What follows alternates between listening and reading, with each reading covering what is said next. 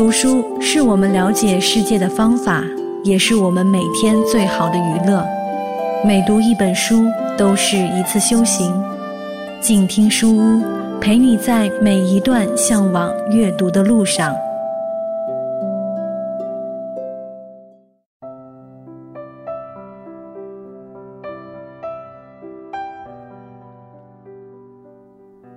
嗨，大家好，这里是静听书屋，我是叶希。今天继续分享《危险的夏天：非洲的青山》这本书的第一章第三小节，由北京大学出版社授权录制。原著：欧内斯特·海明威，翻译：张白桦。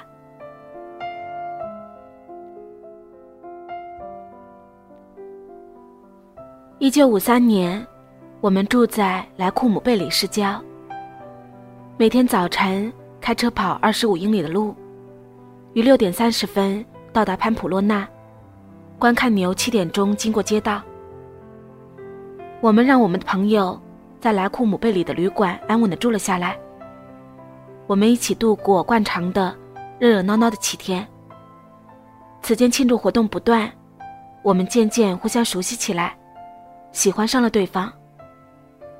换句话说，我们中的多数人都是这样。这说明这个节日够喜庆。我原本想起达德利伯爵那缀着金边的罗尔斯罗伊斯牌汽车的时候，只是有点虚荣罢了。而现在，我觉得它很漂亮。那年的情况就是这样。基安·弗朗科参加了一个有跳舞和喝酒活动的聚会。这场聚会是由擦皮鞋的人和几个计划当扒手的人举办的。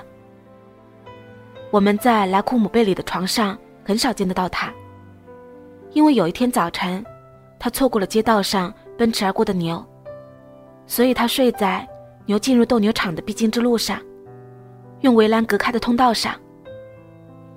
这样一来。他肯定会按时醒来，看到斗牛进场。事实上，他确实看到了，因为牛从他身上奔了过去。他创造了一次重要的历史。斗牛士班子里的人都为此而洋洋得意。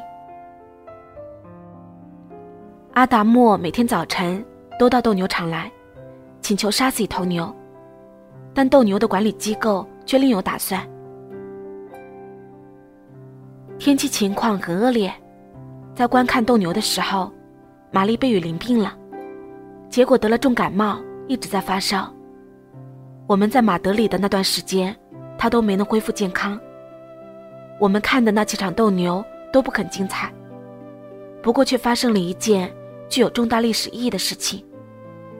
我们第一次看到了安东尼奥·奥多涅斯，就像见到。所有绝妙挥动披风的人一样，我从他开始长时间的挥动披风的伟大样子上，看出他的伟大来。这种人不乏其人，他们都生机勃勃，还在斗牛，不过他更加出类拔萃罢了。此外，就穆莱塔洪布来说，他挥动的无可挑剔，他牛杀的也很精彩，不费吹灰之力。我当时用挑剔的目光。目不转睛的观看他的表演。我知道，假如一切正常的话，他会成为一个伟大的剑杀手。而我当时还不知道的是，不论一切是否正常，他都会伟大。虽然身受重创，却越创越勇。多年以前，我认识了他的父亲卡耶塔诺，还在《太阳照样升起》一书中。记述过他的斗牛表演。那本书的记录是完全纪实性的，包括斗牛场上的所有情景，和他斗牛的过程和场面。只有斗牛场外的种种是虚构和想象的。对此，他一直非常清楚，并没有提出任何反对意见。我观看着安东尼奥斗牛，看到他父亲在全盛时期。所具有的一切本领，他都具备，而卡伊塔诺的技巧已经完全臻于极致，可以指挥自己的手下，长矛手和短标枪手，使得斗牛的全过程及剑杀牛的三个阶段有条有理。安东尼奥比他的父亲还要出类拔萃的多。牛入场以后，他挥动披风的每次躲闪，长矛手的每次行动，长矛的每一次剑杀，都是事先精心设计好了的。牛自然而然接受斗牛的最后一幕，穆莱塔红布控制了牛，牛被剑杀。在现代斗牛法中，穆莱塔红布是控制牛的唯一办法，这样牛被剑杀了，但。这还远远不够。在剑杀手剑杀牛之前，假如牛还能向前奔跑的话，剑杀手要做出一系列传统躲闪动作。在做这些躲闪动作的时候，剑杀手要在牛角的挑刺范围内，让斗牛擦身而过。在剑杀手的挑逗和撩拨下，牛越贴近斗牛士，观众就感觉越刺激。这些传统的躲闪动作都危险万伏。期间，剑杀手必须手拿一根四十英寸长的木棍，木棍上挂着一块鲜红色的法兰绒布来控制牛。他们做了很多特技似的躲闪动作，实际上的结果不是牛从剑杀手身旁跑过，而是剑杀手从斗牛身旁跑过。或者可以这么说。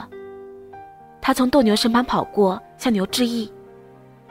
事实上，剑杀手跑过牛身旁的时候，没能控制和左右牛的行动。最动人心魄的躲闪动作，就是当斗牛直冲过来的时候，面着斗牛做的。剑杀手都知道，与面对牛相比，转过身来背对着牛，只要能够躲闪得开，就没有危险。可是观众喜欢这些技巧。用同样的方法也可以躲开斗牛。我第一次看安东尼奥斗牛，就看出他会做那些传统的躲闪动作，无需弄虚作假。我看出他对牛了如指掌。如果他愿意的话，还是宰牛的行家里手。不仅如此，他会动披风也是天才。我看得出。他具备剑杀手的三大基本条件：勇气、斗牛技巧，以及面对死亡危险的优雅风度。可是，就在那场斗牛结束以后，往斗牛场外面走的时候，我们一个共同的朋友转告我，说安东尼奥请我到约尔迪大饭店见面。我当时心中暗想：你也知道这个斗牛士是多么伟大。倘若他将来遇到什么不测，你要承受多大的失落啊！不要再跟斗牛士交朋友了，尤其是眼前这个。所幸的是，我一直没有学会接受自己给自己献上的良策，也从来不肯接受内心的担心给自己提出的忠告。于是，遇到赫苏斯·科尔多瓦以后，我向他打听约尔迪大饭店在哪里。他提议陪同前往，把我送到安东尼奥的房间门口再走。克苏斯·科尔多瓦出生于堪萨斯，会讲一口流利的英语。前一天刚刚送给过我一头牛。这个墨西哥斗牛士是一个非常好的小伙子，也是一个出类拔萃的智慧的剑杀手。我很愿意跟他谈话。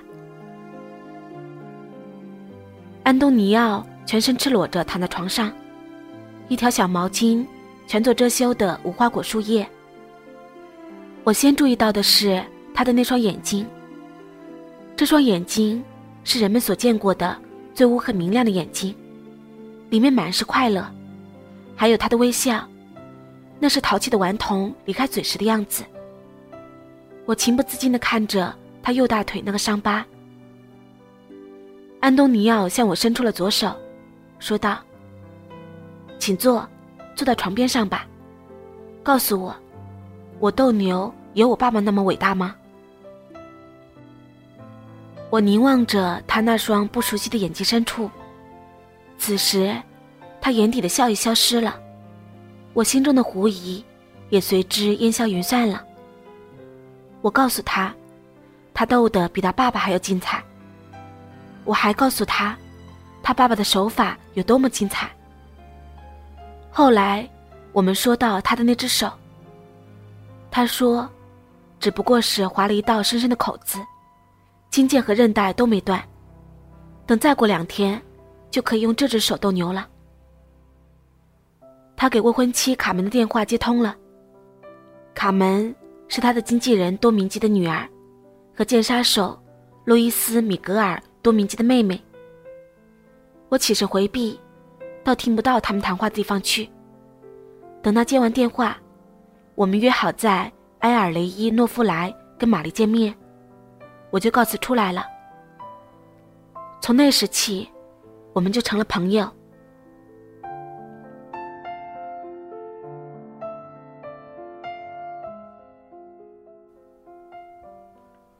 好了，今天和你分享的这本由北京大学出版社出版、欧内斯特·海明威所著的《危险的夏天：非洲的青山》，暂时就分享到这里。感谢你的收听。对于节目，你有任何想说的话？欢迎关注微信公众账号“倾听有声工作室”，也可以关注我的新浪微博“叶希呢”。感谢你的收听，我是叶希，下期节目再会。